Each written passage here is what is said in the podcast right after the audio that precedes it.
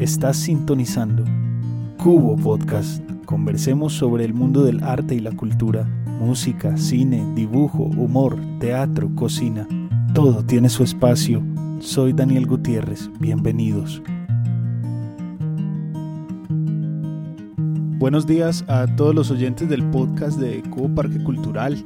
Eh, bueno, estamos muy contentos de empezar este año con programación. Ahí ya escucharon dos capítulos de los podcasts. En el primero tuvimos a Christian Bradford, documentalista panameño, para que vayan y escuchen ese episodio. Y en el segundo eh, estuvimos con Roberto Camargo, músico, comediante, humorista. Hablamos sobre, sobre ese, ese gusto particular de él por la canción humorística. Y hoy estamos con un invitado de Barranca Bermeja, Jason Neutra. Jason, ¿cómo estás? Daniel, querido, muy bien, muy bien, gracias a Dios. Y bueno, a su merced por, por invitarme aquí a este podcast que no solamente eh, porque lo hacen amigos, eh, yo también he estado muy pendiente y, y lo he escuchado. Qué bueno, qué bueno. Por ahí vi que alguna vez no, nos pusiste en una, en una, en unas historias. Sí, sí, sí, no, no, estuvo bien bonita. Yo como que me volví consumidor de podcast eh, y, estaba así como en la búsqueda y me encontré con, con el de ustedes y yo, ah, mira, estos locos están haciendo esto y claro, el contenido estaba re bonito, ahí estaba, me acuerdo que escuché el de Pala, el de Solo y fue muy nutritivo. Bueno, no, eso espero, eso espero, porque siempre son largos. Imagínate uno escuchar una cosa bien larga y que no salga nada de ahí. sí, ojalá, ojalá hoy, hoy tenga algo de, que pueda alguien nutrirse de esto. Ese es el compromiso de cada podcast. Bueno, a Jason yo lo conocí en el, en el Festival Tesituras también. Ese año yo no era el director, era solo Valencia, pero pude escucharlo ahí con, con tenías el cabello largo en ese momento sin el sombrero, o no, o no sé si tenía sombrero, cabello largo, sin sombrero, ¿cierto? Sí, allá fue cabello largo y sin sombrero. Ahora ya, ya sufrió un corte esa vez, pero ya está largo otra vez, pero ahora sí más seguido el sombrero.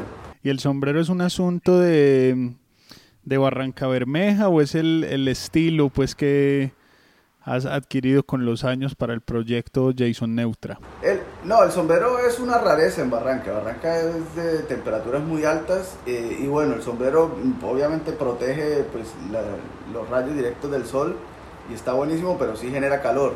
Yo pues tampoco soy así un man que, calenturro como le dicen acá, no, no, me afecta tanto el calor como tal. Pero no, aquí es de esqueleto, de, de mochos, de chancletas. Pero eh, yo sí parece que tengo el styling de un man que es del frío. me gustan las ruanas, me gustan los sombreros y me gusta toda esta estética western, ¿no? O sea, a mí me encanta el cine eh, western y me encanta todo lo que tenga que ver con esa época, eh, incluso hasta filosofía de esa época y todo. Entonces, sí, digamos que el sombrero de, de un tiempo para acá ha venido siendo como equipamiento para mí. No, no sé, de a poco se va convirtiendo como si en la figura de, de, un artista, pero yo lo he hecho, lo, empecé a usar mucho antes incluso de, de, empezar a forjar una carrera como artista. Bueno, acá no eso pues de, proteger el, el, estilo a pesar del calor. Con el, sí, sí, sí, sombrerito y la Nata, Nata se ríe mucho de eso, ¿no? Ahorita me, me he relajado un poco más. Estoy buscando el punto de equilibrio. Listo, bueno, eh, les cuento pues que, o sea, a Jason lo conocí en ese festival Tesituras, cuando eso no, no tenías el disco resabiado. Yo tengo muchas de, esas de las canciones de ese disco en mi playlist personal y particularmente esta, esta cumbia negra para el amor pues es, es como una revelación muy bacana de la música colombiana a pesar de que, de que la cumbia sea una una música con tanta historia, ¿no? Un ritmo con tanta historia, pues como que se logra refrescar en esta canción ese sonido y, y me parece pues como muy, muy bonita esa canción. ¿De dónde sale esa, esa cumbia negra para el amor? Bueno, e, e, es, es extraño y creo que ahí viene como, como esa sensación de frescura que tiene, porque eh, digamos que la, el gen de la canción, la raíz no, no es cumbia, es más bien rockera. Eh, esa canción si su merced atiende a, a, lo que pasa armónicamente, ella comienza es con un círculo armónico que está un tono arriba de Karma Police de Radiohead.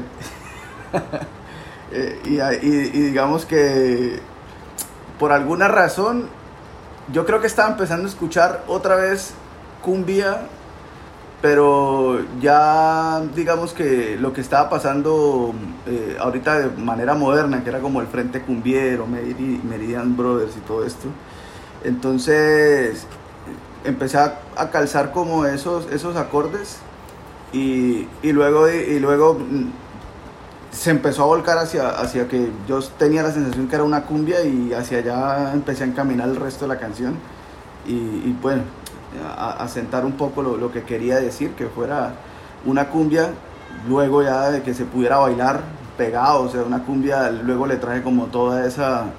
Eh, todos esos colores que, con los que crecí yo realmente, que son muy honestos, que, que es Calixto Cho, Alfredo Gutiérrez, Los Corrales del Majagual, y, toda esta música, además que el río, pues yo, yo vivo en, en, pleno Magdalena Medio, en un puerto, entonces aquí la, la cumbia es algo como muy natural dentro de nuestra idiosincrasia, ¿sí? Entonces, claro, era la oportunidad perfecta como para para abrirle el full open a la llave del ritmo, del, de, la oportunidad bailable del disco, ¿no? Y, bueno, ahí, que, ahí fuimos como estructurando un poco de qué, lo, qué era lo que queríamos. Porque que tienes razón, o sea, la cumbia es como muy universal y tiene demasiada historia, pero creo que también ha caído como en cosas cíclicas, ¿no? Entonces, yo creo que una de las, de, de, las motivaciones fue, bueno, vamos a hacer una cumbia, pero que suene a, a una cumbia de nosotros, a ver qué tal. Y bueno, parece que dio. Claro, es igual un, eh, un experimento muy cercano, pues al menos en su momento o en, o en la forma de proceder con lo que fue el rock de mi pueblo, de Carlos Vives y todo ese movimiento, pues de coger un ritmo como el vallenato y vamos a meterle a esto batería y rock and roll.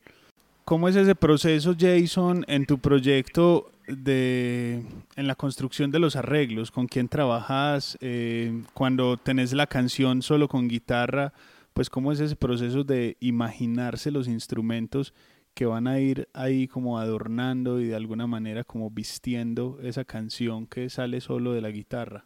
Bueno, yo, yo le he hecho la culpa básicamente a la melomanía que, que, me, o sea, que, he fabricado yo pues desde, desde niño. ¿no? Creo que mi, mi, principal fuente educativa para hacer música es escuchar música, soy bien melomano. Eh, no, no tan, tan empernido pues, pero sí, sí digamos que paso mucho tiempo de, de, de, mis días escuchando música, escuchando discos. Entonces creo que eso le da a uno un bagaje, ¿no? De, cuáles son los puntos comunes que uno no los conoce. O sea, yo, si a mí me dicen eh, de manera académica eh, cuáles son los grados que uso, cuáles son, no, no tengo ni idea, pero ya uno sí genera un bagaje en cuanto al oído de qué cosas son comunes en la música, qué frases son comunes y, eso le permite a uno siempre ir un poco esquivo a, los lugares comunes de, la composición. Eh, los arreglos siempre surgen a guitarra y voz, o sea, mi, instrumento es la guitarra, solo para componer, yo no me considero un buen guitarrista, la verdad me parece que, soy bastante limitado con, el instrumento de la guitarra. Creo que tiene que ver más con la, la confianza, ¿no? no le tengo tanta confianza como para presentarme en vivo y todo, porque eh, soy amigo de gente que es muy capa con la guitarra, entonces siempre me estoy como que, bueno, eh, lo estoy venciendo también. Eh, pero para, para, componer y arreglar sí se me da bien, lo hago de manera intuitiva, lo hago usando la herramienta del no conocer, del no respetar, digamos, unas fórmulas musicales que ya digamos que el músico académico empieza a respetar porque la empieza a conocer como parto de, del desconocimiento y más bien de, lo intuitivo, de poner un acorde aquí, buscarle las formas al acorde, que tengan un color. Y creo que soy muy sinestésico, o sea, eh, yo veo la música de colores, ¿sí? la veo de, de sabores, no tanto de, sonidos, ¿no? Entonces siempre estoy así como como en búsqueda de, eso. Si le pongo este, este acorde me da un color más verde y yo creo que la canción no necesita eso y bueno, lo pongo más como en un lienzo, más o menos. Eh, luego, esa es como la primera etapa, ¿no? La canción crudita, guitarra y voz. Y creo que yo tengo tres engranajes siempre dándome la vuelta eh, a la hora de escribir. y, soy muy de catarsis. Yo cuando empiezo a hacer una canción nace de, un gatillo, yo le llamo así. Hay, un, hay una, una, frase que de una vez me genera una idea a la que voy a buscar, ¿sí? Eh, puede ser un acorde, una frase, una imagen, eh, no sé, eh, algo que escuche otra persona y de ahí, nada, genera un problema, porque a la larga uno cuando se enfrenta ante una canción lo que se está enfrentando es ante un problema que hay que resolver, ¿no? Y eso es lo divertido, eso es lo que me parece divertido hacer música. Yo, yo me encuentro en la música solo con mi estado de creación, de creador de canciones. O sea, yo, si en la música no, no pudiera hacer eso, yo no sería músico, no, no, no tengo ninguna capacidad para otra cosa. Entonces empiezo a, a escribir armonía, digo, a, generar melodías, junto a la armonía y ahí mismo voy desarrollando la letra, pero a su vez hay un engranaje dándome vuelta ahí que yo me estoy imaginando la canción. Y esto de no amarrarme a un género, pues me da un millón de posibilidades. Entonces eh, ahí estoy pensando, uy, esto suena como un bolero. Yo nunca he hecho bolero, pero esto me suena a un bolero. O esto me suena a una murga, que por ejemplo, que fue donde sacamos la base de Nana. O esto es esto o lo otro. Y entonces ahí ya como que la canción me va, de manera intuitiva, me va tirando como una organología, me va tirando un instrumento, yo creo que esto puede funcionar. Y ya con eso armado, pues yo le llego al productor, que ese sí es, digamos, la mano derecha y, el, uno y el gestor fundamental del sonido que, que, estamos consiguiendo.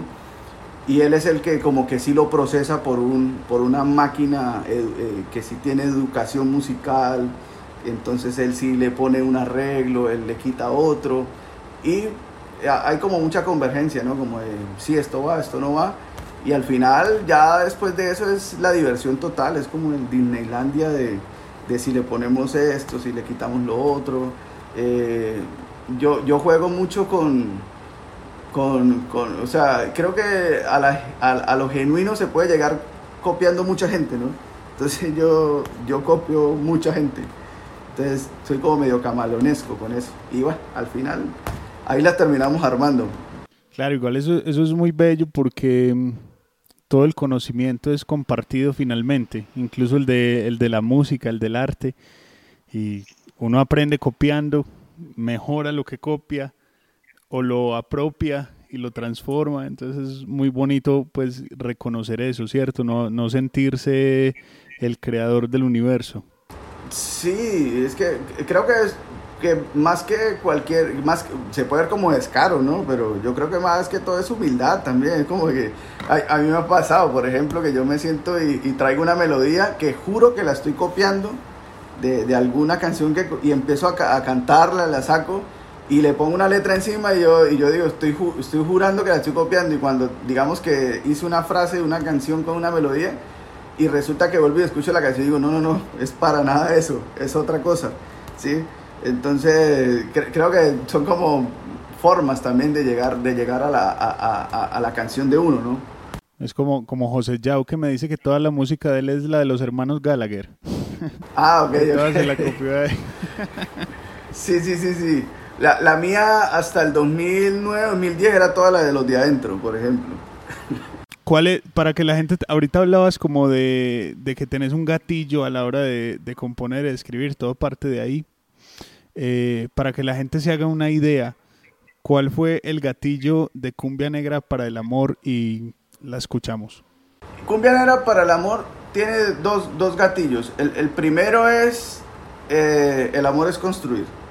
O sea, ese fue el, el primer gatillo como tal, donde yo dije, bueno, a base de, esa, de esa frase que me llegó, eh, dije, yo puedo desarrollar un discurso sobre el amor un poquito más aterrizado y que se pueda bailar, ¿sí?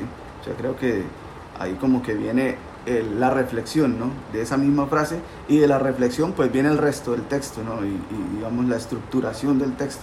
Porque Cumbia era para el amor, si te das cuenta, es, es tiene una, una, estructuración intencionada, o sea, ella, ella empieza hablando de lo sublime que es el amor, ¿sí? O sea, todo es como puesto como en deidad, como arriba, como todo eso, y luego hay un corte, un pare, y entonces eh, ahí entra el coro y dice, bueno, todo eso existe, pero yo me entrego esa al amor y me entrego esa a lo que usted quiera compartirme, o sea, nada de ese discurso es lo que alimenta realmente una relación. Eso es como lo lindo, lo poético, pero hay una realidad.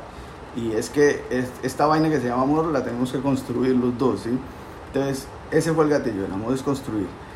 Eh, y el otro gatillo fue lo que te acabo de contar, eh, tocar Karma Police, eh, un tono arriba y, y, decir, hombre, claro, es bien rockero, británico, yo, yo escuchaba mucho Radiohead, la verdad, escuchaba demasiado y, decir, va, pues que pues hagamos una cumbia, ¿qué tiene que ver? ¿Qué pasa? Bueno, a ver, yo me, yo me adentro un poco más en eso de, de el amor es construir, de dónde, porque yo creo que a muchos, a muchos eh, escritores de canciones y más a los que están empezando, que no tienen pues esa trayectoria que tenés vos, de pronto les interesa mucho saber cómo es ese proceso con las ideas a la hora de, a la hora de hacer canciones. ¿Cuál, ¿De dónde sale esa reflexión del amor es construir? Pues eh, de, lecturas, de conversaciones con alguien, de, una película, de, dónde te sale esa reflexión, de conversar. Bueno, hay dos, bueno, con los amigos definitivamente no, uno los amigos no habla de eso. eh, no hace tipo de reflexiones como tal, pero hay, hay dos cosas. Eh, yo tuve un tiempo de lectura corto, ponle dos, tres años, ahí leí cosas fundamentales para mí, pero no soy un lector, no, de hecho no soy un buen lector. De, a, lo último, ahorita hace poco me metí como en la olla de los audiolibros y como soy un buen oyente, digamos que pude escucharme varios libros, pero a mí definitivamente lo que me dispara el gatillo creativo es el cine, son las imágenes. Y ya te explico por qué. Eh, y yo creo que puede ser un ejercicio que, que los que están escuchando luego, luego lo pueden tomar como ejercicio y le funciona. Yo, yo encontré que cuando yo leía, a mí la lectura eh, me, está con, me, está contando en letras de una manera lírica una imagen que yo me estoy armando en la cabeza, ¿sí? Entonces es las letras, eh, las palabras puestas para que tú te armes la escena en la cabeza y, digamos que montes el, el, el momento. En cambio en el cine pasa al revés. El cine te muestra la imagen para que tú lo bajes a las letras, ¿sí? Entonces, eh, entonces de ahí, por ejemplo, para, yo que escribo canciones y lo que escribo son letras, pues entonces me parece mucho más fácil ver las imágenes y digamos que con mi sensibilidad y, mi intuición poder bajar esas imágenes a letras. Y por ejemplo, Dulzor son puras imágenes de cine. O sea, despuntemos juntos amaneceres, pasemos todo eso es eh, son imágenes de cine. De hecho, este, el, coro, eh, no te había dicho que cuando se juntó tu presencia y la mía por la ventana del lugar entró el cielo y me abrazó. Eso es una imagen de, de la película Slow West cuando entra. O sea, eso está ahí clarito. Entonces, a mí el cine me, me, nutre mucho y no tiene que ser un cine ni siquiera especializado. Tampoco yo no soy de ver muchas películas de acción y eso, pero también me permito ver ocio y cosas así, o sea, series que no tengan demasiado eh, intelectual, intelectualidad. Esa no la vi, pero sí, como que no tenga mucha intelectualidad que ofrecer. Creo que, que, todo uno lo termina nutriendo, ¿no? Yo creo que uno es el, uno es el que debe ser el canalizador de, de, de todo lo que lo nutre. A mí, por ejemplo, el primer disco, todo es mi entorno, y mi entorno es chiquito, o sea, mi entorno es muy pequeño. Eh, y no es, no, es, no es, ni cosmopolita ni nada, es un entorno de ciudad cuartiaria, rural, pero creo que la magia está en agarrar eso y volverlo universal, o sea, creo que ahí donde, ahí donde realmente está el, el creador, el, el, el que, que, compone, pues, el que, el que puede transformar toda esa belleza, porque todo es lindo, puede transformarla y, hacer que a las personas eh, eso que transmite le llegue. Igual es lo que vos decís, pues todos compartimos el alfabeto, todos compartimos el mismo diccionario. El, asunto es qué hace uno con ese diccionario, con ese alfabeto, con esas palabras, ¿no? Sí, y, y, además la música o la canción es una herramienta muy noble, ¿no? O sea, porque tú puedes repetir, o sea, la canción es el arte de la repetición, ¿sí?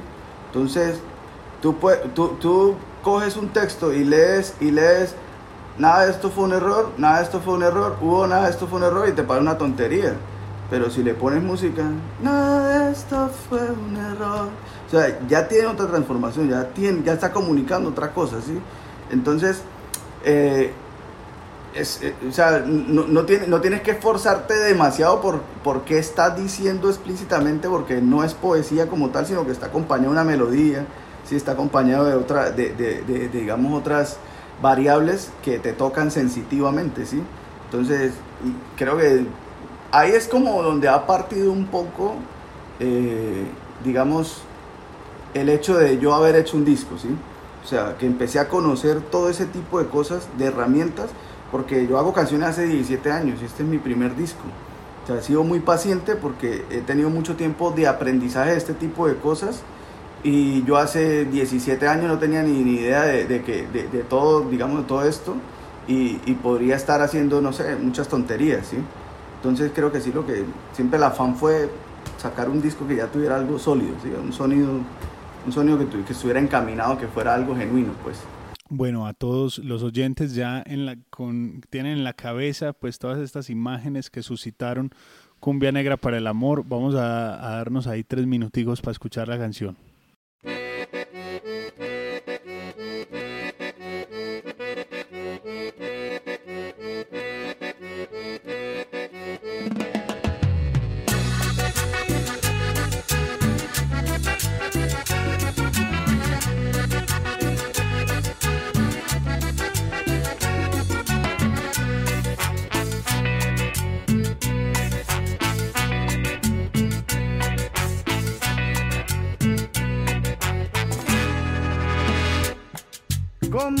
Premonición de Dios llegaste en el extraño rosa de la tarde, como un acto de compensación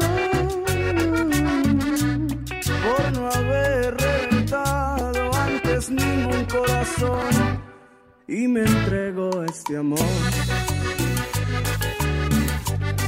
Pero no me entrego a ti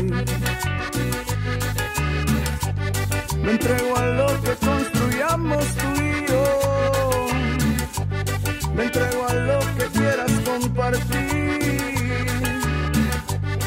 El amor es construir.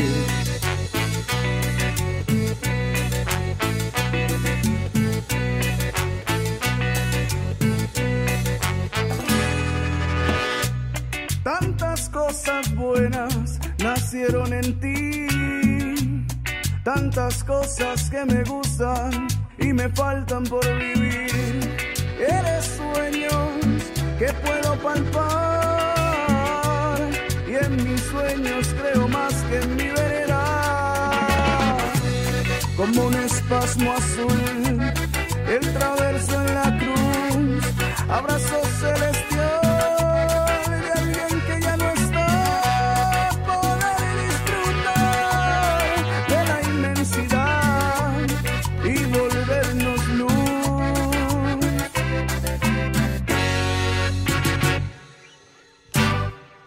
Entrego este amor.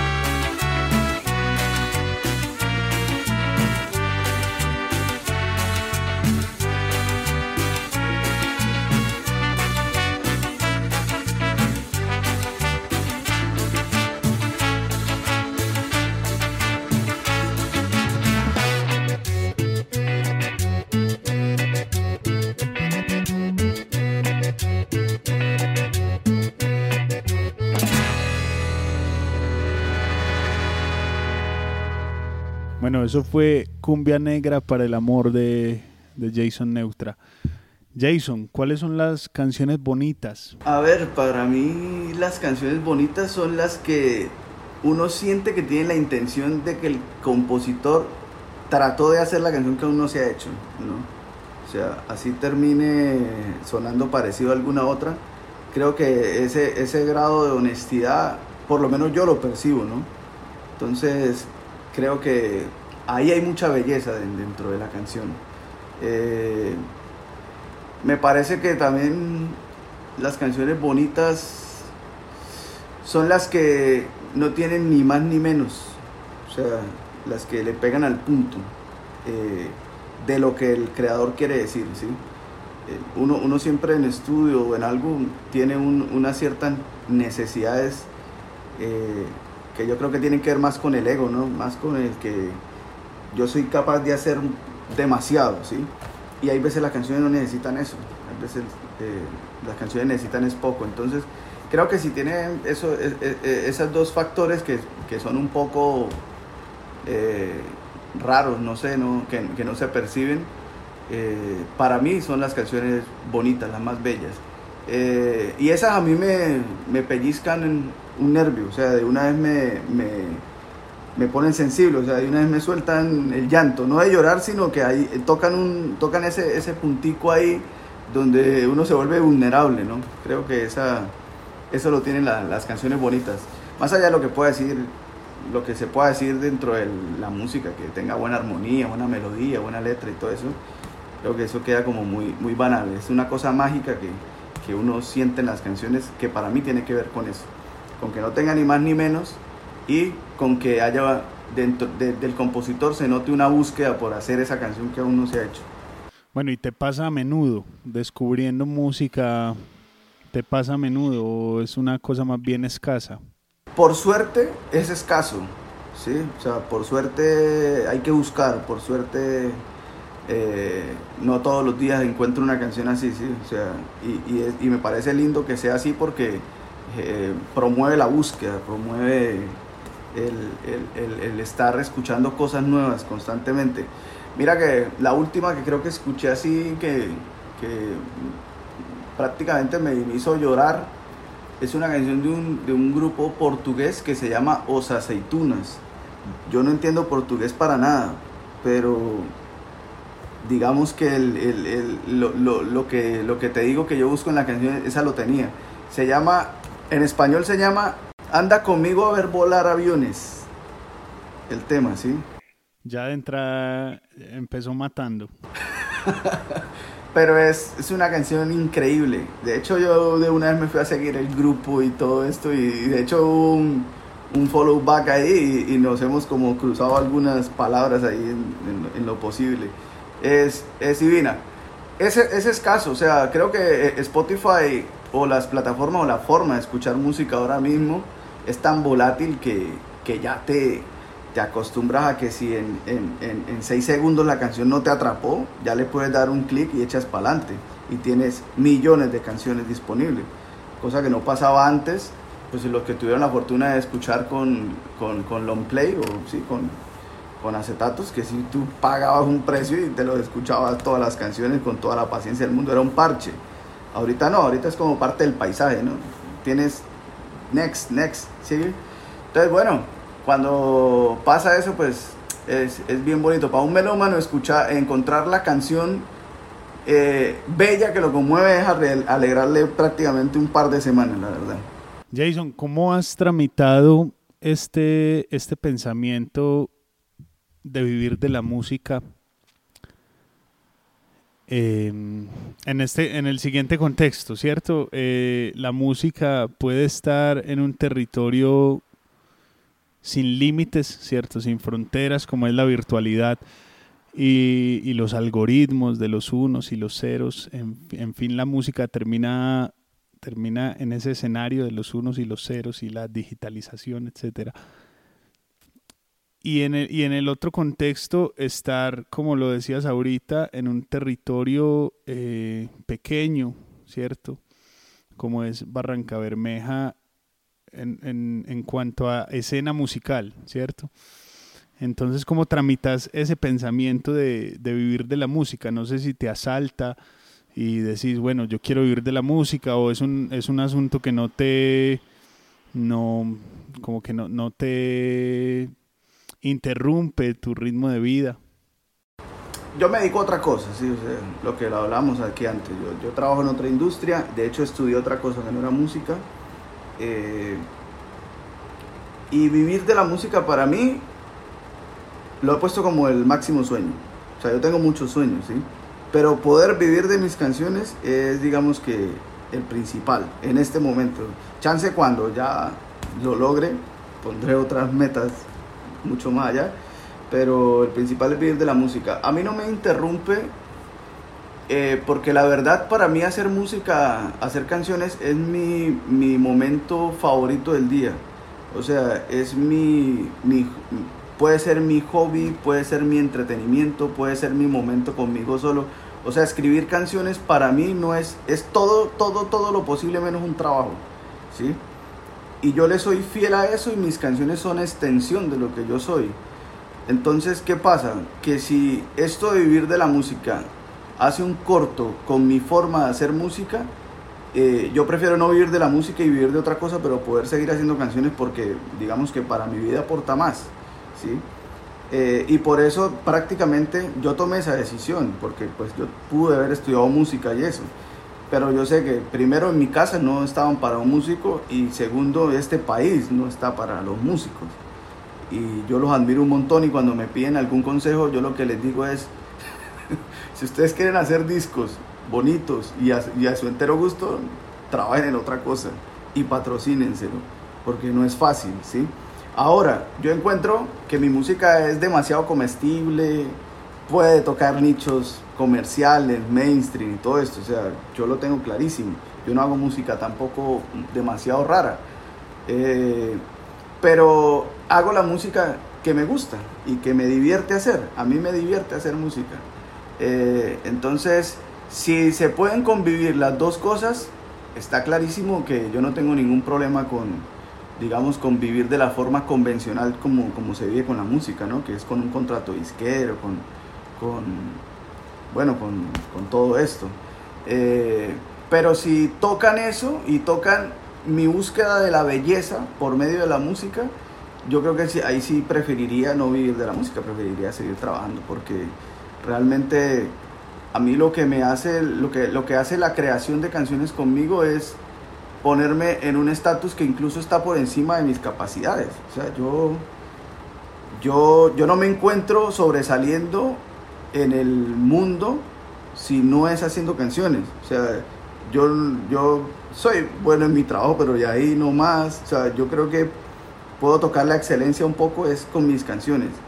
Entonces quiero que esa posibilidad exista siempre y quiero todo el tiempo venir y ponerme un problema con una canción y yo con solo mis herramientas pueda lograr terminarle y decir, la terminé. Yo creo que esa es de las sensaciones más lindas que yo tengo en la vida y es ponerme un reto tremendo con una canción y luego ir a escucharle y decir, eso era lo que yo quería lograr con la canción, ¿sí? Eh, eso es una sensación de superioridad muy, muy tesa. Entonces, nada, ahorita mismo, por ejemplo, con el primer disco, hicimos un disco totalmente eh, de, manera orgánica, se, se distribuyó y, ha tenido, un, o sea, por ejemplo, Cumbia Negra ya tiene más de un millón de reproducciones y eso para nosotros como que tremendo, o sea, sin un peso en publicidad, sin, fuera de la forma en cómo se maneja la música, eso es un logro. Ahora, yo sí entiendo que uno sabe hacer canciones, pero uno no sabe vender las canciones. O sea, eso me pasa a mí. O sea, las canciones, si hablamos desde un punto de vista de mercado y de finanzas, las canciones son un perfume. O sea, es un perfume que huele a rico. Pero si no hay gente que sepa venderle ese perfume y que todo el mundo se lo eche, pues ahí se va a quedar guardado. Entonces, eh, ese es como en la etapa donde estoy, haciendo música, pero pensando en un equipo ejecutivo que también sea mi mano derecha como lo fue Daniel, porque pues, yo empecé solo con mis canciones en mi cuarto y luego llegó Daniel Rivera y esa es mi mano derecha en, el sonido, en la música, pero yo necesito otra mano derecha en cómo el proyecto se puede desarrollar para yo poder vivir de mis canciones. Y creo que, que es el objetivo. El objetivo mío es, por ejemplo, yo ahorita terminar esta charla y sentarme solo a hacer música, pero no, en este momento me toca terminar esta charla, dormir dos horas más e ir a trabajar ahorita a las 10 de la noche hasta las 6 de la mañana. Entonces, creo que se puede lograr, o sea, yo creo que puede haber un equilibrio, pero, pero sí, sí hay que ser un poco, así suena el cliché, hay que serle fiel a, a lo que uno es, a, a la honestidad, yo creo que se puede. ¿Cómo es el asunto con eh, Jason con el público en tu territorio? Haces, haces muchos conciertos en, en Barranca Bermeja, en Bucaramanga, pues que está ahí cerca. No, yo la verdad hago pocos. Es más, yo creo que las veces que he tocado en Barranca es porque he hecho festivales. O sea, a mí me tocó casi que crear una escena aquí. Y digamos que a partir de eso ha ido creciendo un poco, pero, pero no, es un nicho muy pequeño. Además aquí digamos que eh, yo soy una rareza porque pues aquí hay géneros ya muy marcados como lo, es el vallenato y la música de tambora. Y aunque yo tengo algún tipo de acercamiento, por ejemplo, con cumbia y todo eso, y, y, las radios lo ponen y todo esto, pues sí, sí aquí la gente aún consume la música de manera muy tradicional. O sea, yo creo que yo me, yo, yo, yo me volvería una figura en, en Barranca si me nominaran unos Grammy, por ejemplo. Porque aquí sí, digamos que todavía ese tipo de, de, de, de figuras de marketing funciona muy bien, porque somos una ciudad terciaria, somos una ciudad, yo creo que hasta más, por ahí, quinta, yo creo. Esto, entonces, como eso no ocurre, como yo fui número uno, fue en el top 20 de la Radio Nacional, eh, el disco lo escogieron como los 50 mejores discos de Shock y digamos que es gente como dentro del nicho nacional tiene su importancia y todo, pero aquí en la ciudad no, aquí como que tengo que salir número uno, no sé, Radio 1 o, o algo así y aquí ya puedo empezar a tener. En Bucaramanga ha venido, la última vez que toqué, bien, pero digamos que el, el público es un reflejo de, de un poco la industria, es fea la palabra, pero, pero está bien puesta, es como raquítica, ¿no? La, la industria de la música. Eh, entonces, yo creo que uno no se debe desanimar si, si, si, no va tanta gente a un concierto y todo esto, porque tampoco es tanta culpa de, de, del artista, es porque nosotros como industria nos falta muchísimo. Y más, por ejemplo, Bucaramanga. Bucaramanga ha venido creciendo, pero, pero la verdad, quisiera ser, quisiera que cuando todo esto pase y vuelva a los conciertos, yo pueda ser un artista de conciertos, porque me gustan. No, no, no, no, no soy tan afiebrado a los conciertos, yo creo que si a mí me dijeran, eh, escoja cuántos quiere hacer y con cuánta gente, yo diría uno a la semana y cuatro mil personas. Ya, ese, ese sería lo, lo mi, mi, mi, mi, punto de felicidad. Uno a la semana y cuatro mil personas, ya, no necesito. Eh, pero sí me gustaría volver y poder experimentar todo esto de tocar, de girar, también qué pasa, qué, qué hace eso en mi, en mi cuestión creativa. Si me abre otra puerta, si me dispara otra chispa o si definitivamente yo soy un compositor de las canciones que hago es por el trabajo que tengo, por la casa donde vivo y por el entorno que me acompaña. Eso no lo sé, nunca he cambiado eso. Hasta, hasta el momento en tu carrera, eh, ¿qué tan importante ha sido esa relación con, con la escena y, y, los territorios que son Bogotá y Medellín? Creo que ahí están los dos focos, ¿no? De, de, lo que pasa con la música. Por ejemplo, para mí ir a tocar al Tesituras, yo fui a Medellín antes, unos meses antes del Tesituras, con una gira que nos inventamos ahí muy, muy de, de montarnos en un carro, ir a tocar, ir a tocarle a dos, tres personas, no pasaba nada y luego cuando volví a tesituras, la verdad, la verdad, ahí fue donde yo sentí que, que, que sí tengo canciones que conectan, ¿no? Y, y, eso obviamente gracias a que la ciudad pues tiene otro tipo de paciencia con, con la música, con el cantautor, con todo esto. Y, y, digamos que para mí fue importantísimo tocar en Medellín y tocar en Bogotá, porque me di cuenta que sí había un, un público potencial ahí al que ir que yo no había experimentado en, en, Barranca e incluso en Bucaramanga. Eh, lo que pasa es que sí, yo creo que hay que descentralizar el, digamos que la música y ojalá se pudiera toda la economía. Yo creo que el centralismo que existe en el país es lo que hace que Barranca, aunque sea la ciudad principal petrolera del país, siempre esté pasando apuros, ¿sí? porque todas las regalías se van al centro y luego empiezan a perder hasta que aquí llega nada. Entonces creo que esa descentralización también de la cultura está, estaría buenísimo, que no solamente vean a, a Bogotá y a Medellín como los lugares donde un artista puede crecer, que sí, obviamente importa dónde estás ubicado geográficamente, pero por ejemplo yo vivo a cruzar la calle y ya estoy en el aeropuerto, o sea, yo estoy a dos horas de cualquier lugar del país, hablándolo como en tiempos. Yo no siento necesidad aún de, de, irme, por ejemplo, a una ciudad. Yo creo que esta ciudad me está aportando lo que para mí es principal, que es el entorno, que es la inspiración, que, que es hidratarme del río y de absolutamente todos los ritmos que, que, que llegan. Y, y, además que yo aquí en esta ciudad, poco mucho yo soy un referente. Y creo que hay que hacer un trabajo constructivo también por, por la ciudad antes de uno querer como irse, ¿no? no, pese a que es importantísimo y por ejemplo en Bogotá donde vamos a grabar yo creo que un, un parte del disco y en Medellín también. Y allá es donde están como todo el parche de, de, los músicos y de la gente que escucha mi música. Siento que yo más bien quiero ser un poquito desde acá eh, con la terquedad eh, lograr algo importante y que, el, y que el logro sea más allá de que hizo tal cosa es que lo hizo desde Barranca. O sea doble mérito Claro, claro. De hecho es que llama mucho la atención la cantidad de músicos que están saliendo de, Barranca y de Bucaramanga.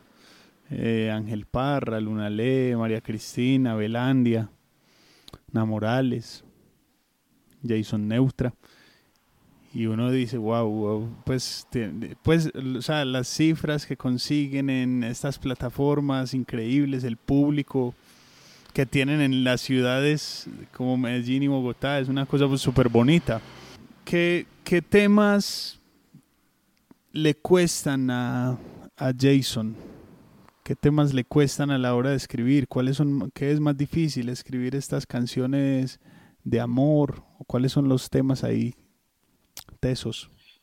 Yo soy un baladista de innato, un baladista, entonces si, si es para escribirle el amor en, en, cualquiera de sus posturas, creo que ese es muy fuerte, ¿no?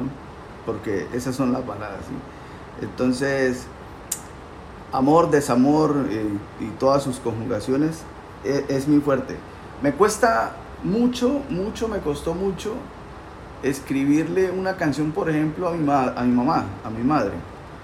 Yo creo que, yo no sé si le pasa a todos, pero uno como escritor y, teniendo esa sensación de gratitud tan sublime y todo lo que significa uno cualquier palabra que ponga ahí eh, le parece menos, ¿no? Le parece cliché, le parece que no está diciendo nada, le parece que, no es honesto, o sea, y, digamos que, bueno, ese, ese, esa gran barrera la crucé y, terminé escribiendo una canción de mi mamá de, de una, de lo que te digo, de un gatillo de una imagen. La canción se llama Mi, mi vieja revive aves. Entonces dije, bueno, yo creo que con esta yo me gradúo, me gradúo con la canción para mi mamá porque también yo creo que mi mamá, aunque ella no lo diga ni nada, ella sienta necesidad que yo le escribo a todos y a todos y, y no lo va a escribir a ella, que es como mi, mi ser más fundamental, ¿no? Entonces, e, incluso, incluso la vida me, me puso como una cosa, digamos, como aprendizaje, ¿no? Porque siempre busqué la canción para mi madre, siempre la estuve buscando de alguna manera. Nunca pensé en la canción para mi padre, nunca, para mi papá nunca la pensé.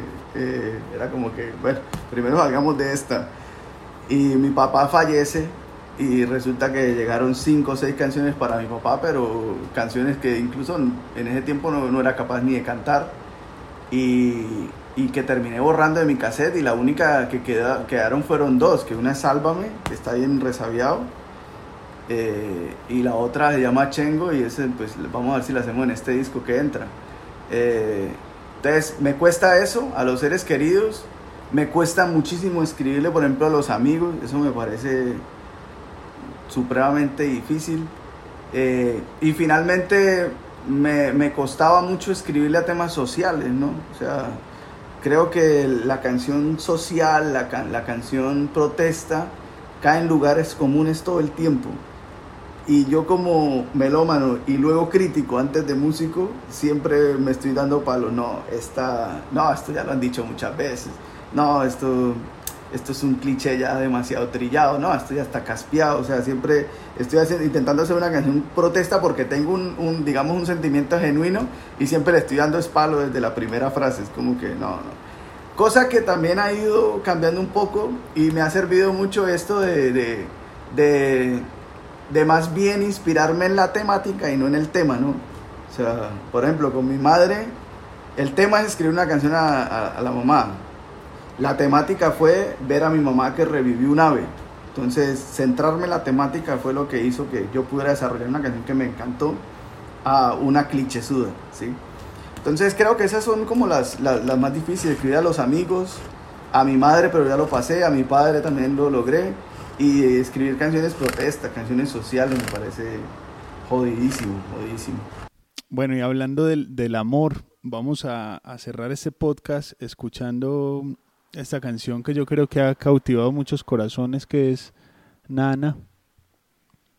Y, y bueno, yo pues me imagino para quién es la canción, pero igual le puedes contar a la audiencia. Bueno, Nana es es una canción supremamente íntima que incluso está titulada como se llama mi esposa, que es Na Morales. Y, pero quise universalizar un poco esa, esa historia de amor de los dos, ¿no? Por eso escribo Nana, que son dos, dos palabrejas que pueden ser Marta o Liliana o Juliana, o sea, puede ser cualquier, cualquier nana, ¿sí? Nana de, de, de quien sea. Y, y la verdad, si, si me lo permites, eh, y saliéndome un poco de, del ego, creo que es, es, la canción perfecta para mí. O sea, que no tiene ni más ni menos. Esa fue la que buscamos, la verdad. O sea, durante el disco buscamos, en esta queremos hacer un proyecto de grado en arreglos, en esta queremos hacer esto, lo otro, esta solo a guitarra y voz. Bueno, Nana fue la búsqueda de la canción perfecta, que no tuviera ni más ni menos. Eh, y, y es una canción que tiene una particularidad y y es una balada de amor, pero pues es como de, ese, de esa sensación de uno sentirse muy pequeño al lado de alguien porque uno le está intentando conquistar y no cala el mensaje, ¿no?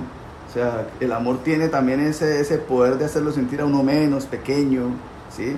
Y, y es curioso porque Nata mide como unos 60, yo creo que por mucho, unos 50 años y yo mido 1,87, o sea, somos, yo soy mucho más grande que ella, pero en el momento en cuando yo estaba conquistándola, me sentía muchísimo más pequeño. Entonces, eso es como esa narrativa la que tiene Nana, y, y también es, y pareciera que fuera de amor así como eh, conseguido, pero no, es un, más bien una especie como de petición, ¿no? O sea, está siempre diciéndole que solo ella puede volver su nombre mi canción y todo esto, pero si ella acepta, ¿no? si ella quiere. O sea, es una canción más bien de, de, de petición. Y, y, bueno, sí, na, na, Nada Morales es como, yo creo que antes de ser esposos siempre lo había considerado que es la mujer, la, la cantautora para mí más, más tesa que, que hay ahorita. Siempre se lo, se lo había dicho. Incluso yo a ella le mostré mis primeras canciones antes de que de yo hacerme Jason Neutra ni nada de eso. O sea, la conocí en un balcón y empecé a cantar unas canciones y ya fue la primera que me dijo, se tiene que mostrar eso. O sea, creo que, yo creo que el destino sí, sí, sí existe, o sea, sí, hay, hay un mundo de casualidades que ya alguien las pensó, para mí. Sí, hay un mundo de casualidades que ya alguien las meditó, las pensó y en este momento está haciendo que ocurra. Para, para mí ya ocurrieron, para otras personas están ocurriendo. Entonces, eso es Nana. Bueno, busquen también a Ana Morales en Spotify, en YouTube, en, en Instagram y escuchen la música de, de Na, que también estuvo en Tesituras. Eh, y bueno, y tienen que venir, tienen que venir a, a, Medellín, a Cubo Parque Cultural. Se hacen una gira juntos por acá. Bienvenidos. Vamos a escuchar Na Morales. Eh, vamos a escuchar Nana. Vamos a escuchar Nana y nos despedimos. Jason, muchísimas gracias por, por la conversación, por el rato y nos vemos la próxima. No, Dani, de verdad que muchas gracias. Yo, yo estoy muy agradecido con su merced y con el parche de Medellín. Esto, por, por abrirnos las puertas siempre y por, y por, y por querer de manera, de manera espontánea la, la música que hacemos, de verdad. Para mí es bien bonito cuando un colega, es más, cuando yo gusto gustarle a un colega es doble mérito, o sea, como que eh, un logro importante. Y no, segurísimo, vamos a estar allá. Eh, muchas gracias a la gente ahí que, que llega a escuchar el podcast y bueno, que ojalá hubiesen pasado este pocorón de minutos chéveres de charla. Un abrazote.